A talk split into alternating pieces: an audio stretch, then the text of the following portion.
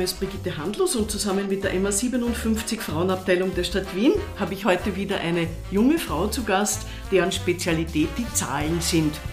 Willkommen, Sonja Hammerschmidt. Danke. Sonja, wir kennen einander von einem Mentoring-Programm und wir saßen da beim Abschluss zusammen an einem Tisch und kamen gut ins Gespräch.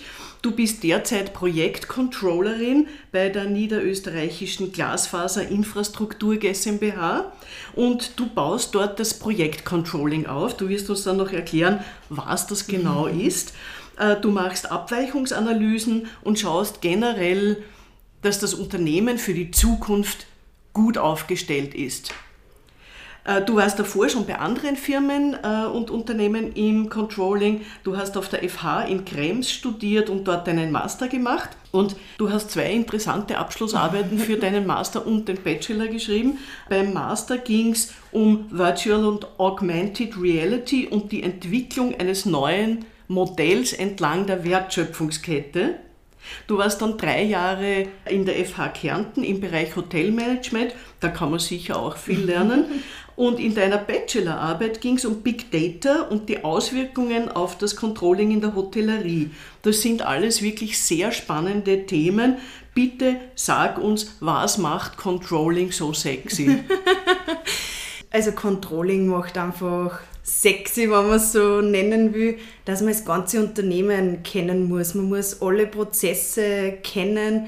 Es läuft eigentlich alles irgendwann im Controlling zusammen und man plant die Zukunft vom Unternehmen gemeinsam mit seinen Kollegen und es ist vielleicht anders, als man sich vorstellt. Man sitzt nicht allein in seinem stillen Kämmerlein und wertet da Daten aus, sondern es ist ein extrem kommunikativer Job eigentlich, weil man mit allen Abteilungen zusammenarbeiten muss, weil sonst funktioniert es einfach nicht. Und wie bist du dazu gekommen, dass du herausgefunden hast, das ist was für dich? Eigentlich habe ich früher immer geglaubt, ich werde in der Hotelbranche bleiben. Also meine Eltern haben selbst einmal ein Wirtshaus gehabt, das habe ich zwar aktiv nicht mehr miterlebt. Ich bin dann, habe die HLW gemacht und habe geglaubt, passt Hotellerie, das ist was für mich. Und habe dann mein letztes Praktikum im Kempinski Hotel in Frankfurt gemacht und war da dann im Rechnungswesen und Controlling und habe dann gemerkt, ah okay, das ist eigentlich auch ganz spannend. Und nachdem die Hotelbranche leider ja Preis-Leistung oft nicht so zusammenpasst, habe ich mich dann dazu entschieden, dass ich eben mein Master im Controlling mache und mich dann in dem Bereich spezialisiere. Was fasziniert dich da mit den Zahlen und den Aussichten? Warum ist es besser, als sozusagen in der Hotellerie zu sein, die zugegebenermaßen ein schwieriges Feld ist? Das muss man sagen, auch einfach von den Arbeitszeiten her und so, oder? Genau, also das muss man sagen, ist einfach der Knackpunkt. Also nicht nur die Arbeitszeiten, sondern auch, äh, man muss ganz ehrlich sagen, die Bezahlung ist einfach nicht so gut wie in anderen Branchen. Und somit war für mich einfach auch die Entscheidung, dass ich das Controlling in andere Branchen mir einfach anschaue. Und das ist das Gute am Controlling. Man ist nicht so branchenabhängig, sage ich jetzt einmal. Man muss sich sowieso in jedem Unternehmen wieder neu reinfuchsen und da die Prozesse kennenlernen. Somit ist er sage jetzt einmal, egal welche Branche das ist. Jetzt fällt mir schon auf, weil ich habe ein bisschen recherchiert, dass in dem Bereich gibt es viele Frauen. Warum glaubst du, ist das so? Ich glaube, weil man das große Ganze einfach sehen muss. Und ich glaube schon, dass das ein Frauending ist, wenn man es jetzt äh, so äh, pauschal sagen will, dass man einfach den Überblick behält. Das sieht man auch in vielen Familien, dass die Frauen die Managerinnen sind der Familien. Und ich glaube, dass das auch im Unternehmen zutrifft. Meiner Meinung nach sind nur immer zu wenige Frauen auch im Finanzbereich. Es ist schon finde ich sehr männerlastig, weil ich glaube, es, es scheitert auch daran, dass sich die Frauen das zutrauen, dass sie dann diese letztgültige Entscheidung treffen, die man eben auch treffen muss im Controlling. Wie würdest du eine Frau motivieren, in diesen Bereich zu gehen? Ich glaube, ich würde einfach erklären, was das Spannende daran ist. Und was für mich zum Beispiel ganz wichtig ist, ich bin so ein total emotionaler Mensch. Und das muss ich aber im Controlling nicht sein, weil ich mich da auf Zahlen, Fakten, Informationen stützen kann und so die Entscheidungen treffen kann und nicht, dass nicht meine Emotionen Überhand gewinnen. Äh, du äh, hast ja deine Abschlussarbeiten geschrieben über neue Entwicklungen in dem Bereich Big Data und Augmented Reality. Es heißt oft, die Frauen interessieren sich nicht für solche Gebiete. Warum ist das bei dir anders? Ich wollte unbedingt über Themen schreiben, die halt nicht schon eine Million andere Leute geschrieben haben in ihren Abschlussarbeiten. Ich wollte wirklich auch Sachen nehmen, die herausfordernder sind, weil man eben vielleicht noch nicht so viele Quellen hat, die man zitieren kann, dass man eben selber nur mal nachschaut. Und ich muss auch ganz ehrlich sagen, gerade was Augmented Reality angeht und Virtual Reality, habe ich einen super Professor gehabt an der FH Krems der hat uns das vorgestellt und ich habe mir gedacht, boah, das ist echt die Zukunft, voll cool und man hat das ausprobieren können und der hat mich mitgenommen zum Messen. Mit dem habe ich Artikel geschrieben, die veröffentlicht worden sind und ja, das war einfach echt cool, mich mit dem Ganzen auseinanderzusetzen. Es könnte daran liegen, dass du begabt bist auf dem Gebiet. Vielleicht. Du, ich erinnere mich eben noch, wie wir im Mentoring Club zusammengesessen sind und da waren auch noch andere Frauen an dem Tisch und da kam ja bei unserem Gespräch recht schnell raus, dass ähm, gerade auch in deinem Bereich, dass da es wichtig ist, dass man kompetente Ansprechpartnerinnen hat, auch in äh, anderen Unternehmen, damit man sieht, was machen die, wie kann ich mich weiterentwickeln, gehe ich den richtigen Weg, manchmal kann man sich ein bisschen ausweinen. Wie wichtig sind dir solche Netzwerke? Also ich finde es absolut wichtig, dass man einfach Gleichgesinnte hat, mit denen man sprechen kann. Also ich tausche mir wahnsinnig viel mit meinen Studienkollegen einfach aus, die ja teilweise in ganz andere Branchen sind, in andere Abteilungen sind.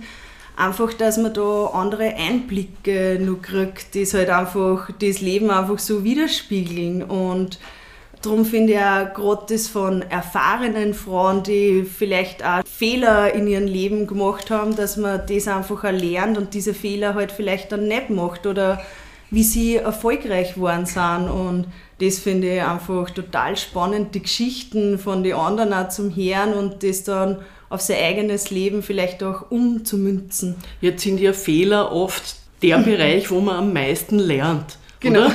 Wie siehst du das? Nein, finde ich auch, absolut. Aber ich finde halt, man muss nicht jeden Fehler nachmachen, wenn man schon vorher weiß, wie man vermeiden kann. Wenn wir bei den Fehlern sind, welchen Fehler machen deiner Meinung nach, aus deiner Perspektive gesehen und aus deinem Alter mhm. heraus, die Frauen am häufigsten? Ich glaube, dass sie sich zu wenig zutrauen, wo ich absolut auch selbst in diese Riege gehöre, dass ich mir einfach ab und zu wahrscheinlich weniger zutraue, als ich eigentlich kann. Und Warum glaubst du, ist das so? Ich glaube, dass das schon so ein gesellschaftliches Problem fast schon ist. Ich glaube, das fängt schon ganz klar an mit Gender Marketing und so Sachen, weil man halt einfach schon sieht auf die Kindershampoos, die Ritter mit dem Schwert für die Jungs in Blau und dann die Mädchen schüchtern, prinzessinnenhaft ähm, auf die rosa Flaschen. Ich glaube, ich fange das schon ganz früh an, so unterschwellig auch zum Agieren. Wenn du Kinder hättest, du hast noch keine, ja, genau. äh, wie würdest du damit umgehen? Weil dir ist ja das offensichtlich bewusst. Genau. Äh, also wie ich es dann wirklich handhaben werde, kann ich natürlich jetzt noch nicht sagen, aber der Plan wäre schon, dass ich, egal ob ich einen Jungen oder ein Mädchen kriege, dass ich die einfach bestärke in ihrem Können, in ihrem Sein und dass sie einfach das leben dürfen, was sie leben möchten. Also egal in welche Richtung das geht. War das bei dir auch so? Eigentlich schon. Also da muss ich wirklich sagen, dass meine Eltern da sicher nie einen, also ich kann es nicht beurteilen, weil ich habe nur eine ältere Schwester, also wir sind zwei Mädels, aber ich glaube nicht, dass die jetzt einen Unterschied gemacht hätten. Also mein Papa hat uns auch gesagt, wie man Reifen wechselt oder wie man ein Bild aufhängt oder solche Sachen weil ihm das auch wichtig war, dass wir das auch kennen, dass wir unabhängige Frauen werden. Und genauso ist es bei meiner Mama, die ja immer sagt, wir sind ihre Aktien. Irgendwann wird sie das schon mal rentieren. Gescheite Mama. Ja, genau. Du, in diesem Podcast geht es ja auch um Feminismus. Was heißt das für dich?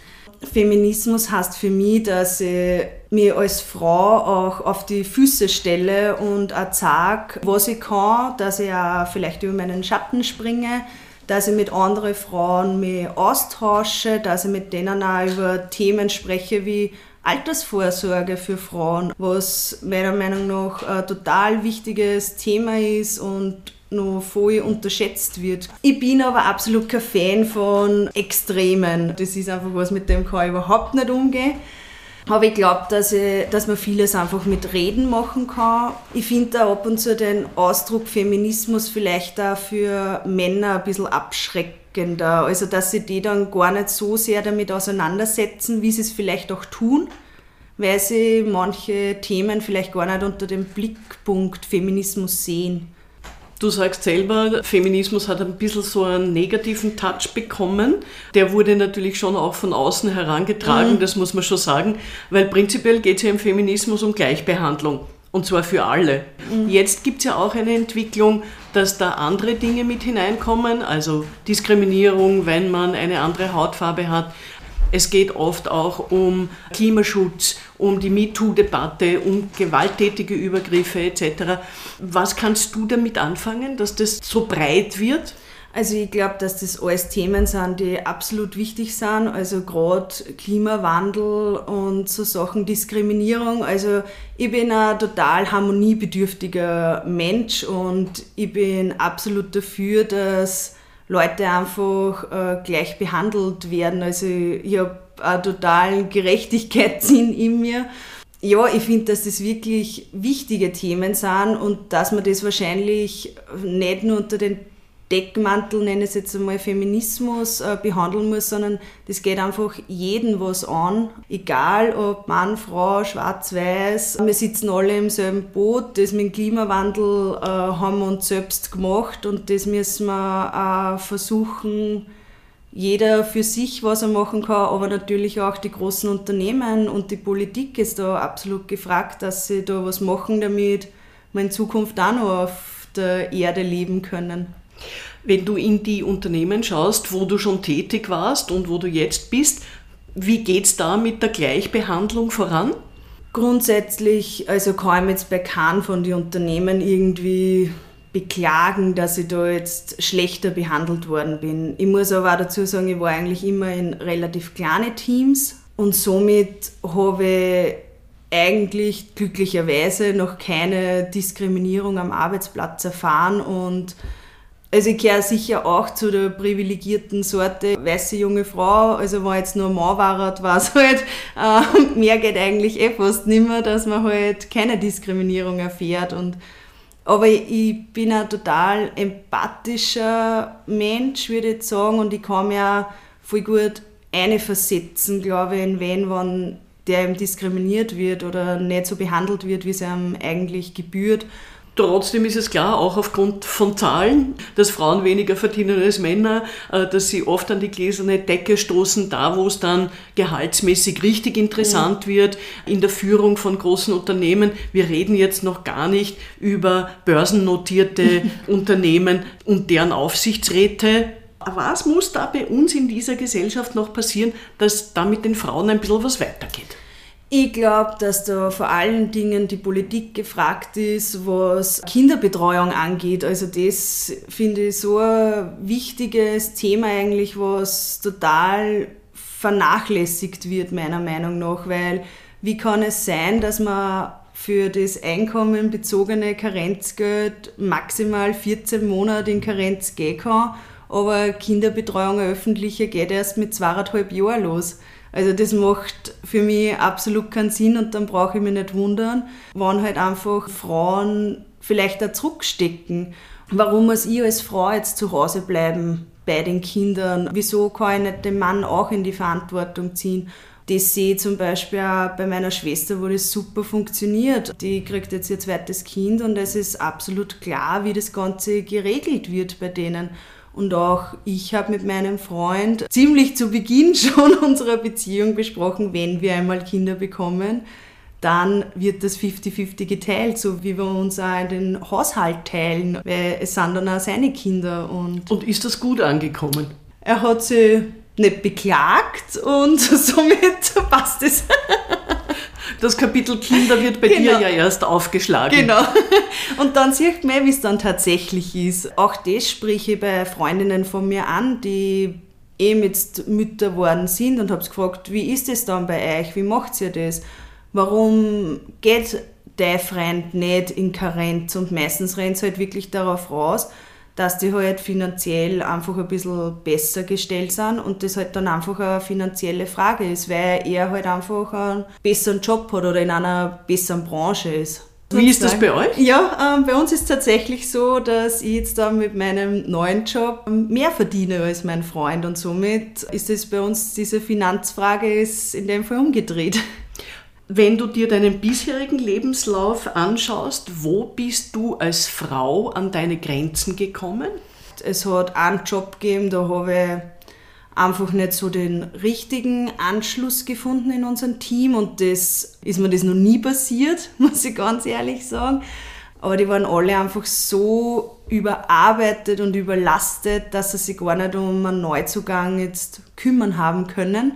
Dann ist eben Corona auch noch gekommen. Wir waren alle im Homeoffice. Ich bin neu zum Team gekommen und das waren einfach keine idealen Voraussetzungen und das war sicher der Punkt in meiner bisherigen Karriere, wo ich sage, da bin ich einfach an meine Grenzen gestoßen, aber nicht, weil ich jetzt eine Frau bin oder nicht, weil der Druck so hoch war, sondern einfach, weil ich diesen sozialen Austausch nicht gehabt habe, den ich einfach brauche gewisse Dinge muss man sich als Frau einfach aushandeln. Sehe ich das richtig? Würdest du das auch so sehen? Ja, absolut. Gerade wenn es um ein Gender Pay Gap geht, ähm, glaube ich, müssen wir Frauen uns auch da wieder mehr zutrauen, dass wir da mehr verlangen, wenn es um eine neue Position geht. Oder auch, dass man einmal im Jahr das Gespräch mit seinem Vorgesetzten sucht und sagt, das und das und das habe ich alles gemacht Somit haben wir mehr verdient. Ich glaube, da können wir uns aber ganz viel von Männern abschauen, die teilweise ähm, in die Verhandlung reingehen und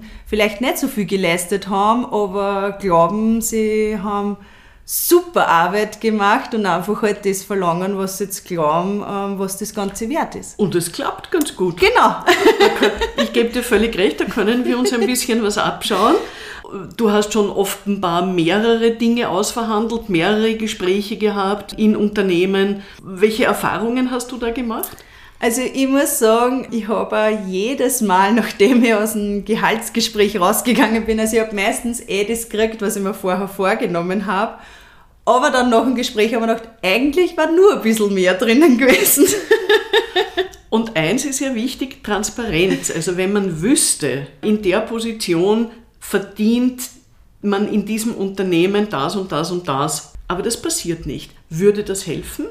Transparenz finde ich schon auch wichtig. Ich muss auch sagen, ich rede mit meinen Kollegen teilweise ganz offen über das Gehalt oder gerade mit meinen Kolleginnen und frage sie, okay, was verdienst du, wenn wir auf einer Basis sind? Und auch mit meinen äh, Studienkollegen rede da, also wir reden immer alle total offen über unser Gehalt und was hast du jetzt ausverhandelt und wie hast du das gemacht und so helfen wir uns einfach auch gegenseitig. Und das spornt uns auch an, dass wir weiterkommen.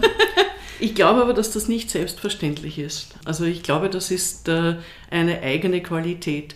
Du, was beflügelt dich und was behindert dich in deinem Leben?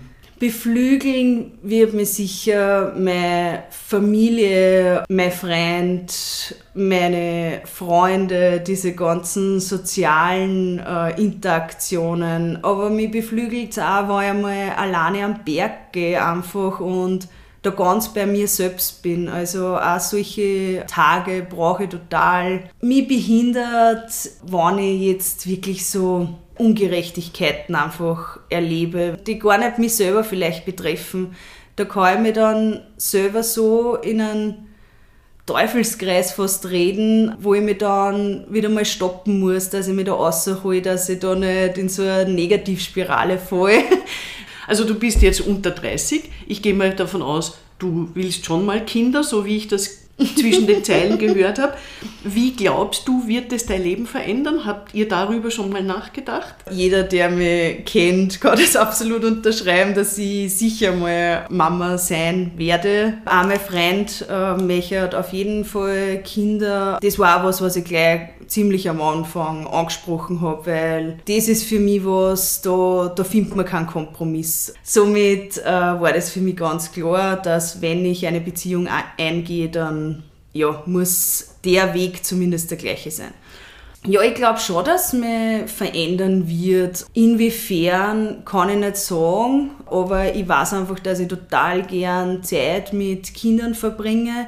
Ich weiß auch, wenn der Beruf der Kindergartenpädagogin mehr wertgeschätzt werden würde und das auch monetär, dann hätte ich mich wahrscheinlich auch für diesen Weg entschieden und war jetzt nicht im Controlling. Ja, somit glaube ich, dass mich das schon bereichert. Ja, ich da da gern eben so einen kleinen Menschen versuchen, einen guten Lebensweg zu bieten und vielleicht schafft es er oder sie, dass die Welt einmal ein bisschen besser wird. Das ist ein guter Ansatz, finde ich. Was erwartest du da alles von deinem Partner? Also auf jeden Fall, dass wir 50-50 machen, sei es jetzt bei Kindererziehung, sei es monetär, sei es die Care-Arbeit, dass wir uns das wirklich gleichberechtigt aufteilen, weil wir eben auch Partner auf Augenhöhe sind und er da genauso in die Verantwortung gezogen werden muss und darf und soll. Es sollte ja eigentlich keine Pflicht für ihn sein, sondern es sollte sehr recht sein, dass er das auch einfordert, dass er die Zeit mit seinem Kind oder seinen Kindern verbringen möchte. Du hast schon etwas angesprochen, dass Menschen, die sich mit einem volkswirtschaftlich wichtigsten Gut, nämlich Kindern, beschäftigt, relativ schlecht bezahlt ist. Wie entwickelt sich sowas? Was glaubst du?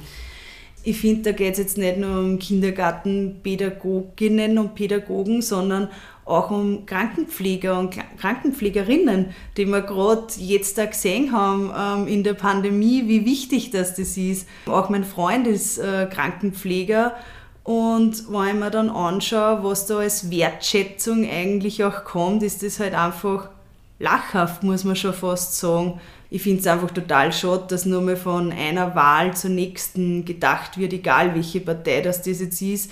Es geht nicht mehr um langfristige Veränderungen, die vielleicht da wirklich was bringen, sondern in Wahrheit geht es nur mal von Jahr zu Jahr, weil so oft wie wir wollen, ähm, kannst du nicht einmal für eine Legislaturperiode ähm, dir wirklich Pläne überlegen. Ja, es ist eh schwierig und ich möchte gar nicht in der Haut von Politikern stecken, das muss ich jetzt auch dazu sagen. Aber ich glaube schon, dass da einfach an Menschen wieder fehlt, die sich dann um die Bevölkerung wieder annimmt und da auch die Probleme sieht. Wenn man eben schon so Dinge versucht klarzustellen, wie die sozialen Berufe, dass die einfach mehr wertgeschätzt werden, glaube ich, bringen wir auch wieder ein besseres Gefühl in die Bevölkerung. Jetzt muss man sagen, gesetzlich ist bei der Gleichberechtigung schon etliches passiert. Da hat die Politik auch sehr viel auf den Weg gebracht. Das haben auch viele Frauen erkämpft und viele Männer haben es auch mitgetragen. Es ist halt im alltäglichen Leben nicht immer so angekommen. Ja. Wie könnte das besser funktionieren? Ich versuche es wirklich in diesem Umfeld, das ich beeinflussen kann. Es gibt Leute, bei denen macht es natürlich gar keinen Sinn und da ist einfach vergebene Mühe, wenn man denen das erklären möchte und da muss man halt auch seine Energie bei sich behalten. Aber ich glaube, das ist dasselbe wie bei der Impfung jetzt. Es gibt Leute, da weiß man einfach, das macht überhaupt keinen Sinn, wenn man denen das versucht zu erklären, was vielleicht die positiven Effekte sind. Und dann gibt es aber Leute, die vielleicht einfach nur ein bisschen Angst haben vor Veränderung. Und wenn man denen das dann handfest argumentieren kann, was das auch für Vorteile bringt und nicht nur für sie selbst, sondern auch für die Gesellschaft, ich glaube, dass dann schon ein Umdenken passieren kann. Was brauchen die Frauen im dritten Jahrtausend am meisten?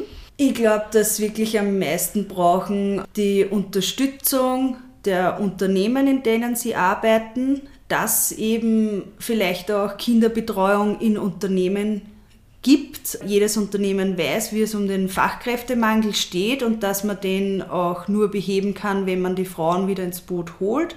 Auch die Unternehmen wissen, wie wichtig Diversität ist im Unternehmen. Auch das können sie nur beheben, wenn sie die Frauen wieder ins Boot holen.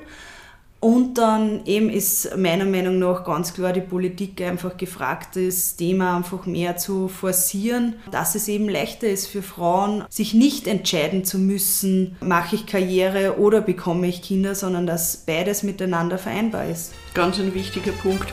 Und da wünsche ich dir sehr viel Erfolg auf diesem Weg. Danke Sonja Hammerschmidt für das Gespräch. Danke Ihnen fürs Zuhören. Sie finden uns auf www.frauenfunk.at auf der Facebook-Seite der MA 57 Frauen in Wien, auf der Podcast-Plattform feo.at und auf allen gängigen Ausspielkanälen für Podcasts.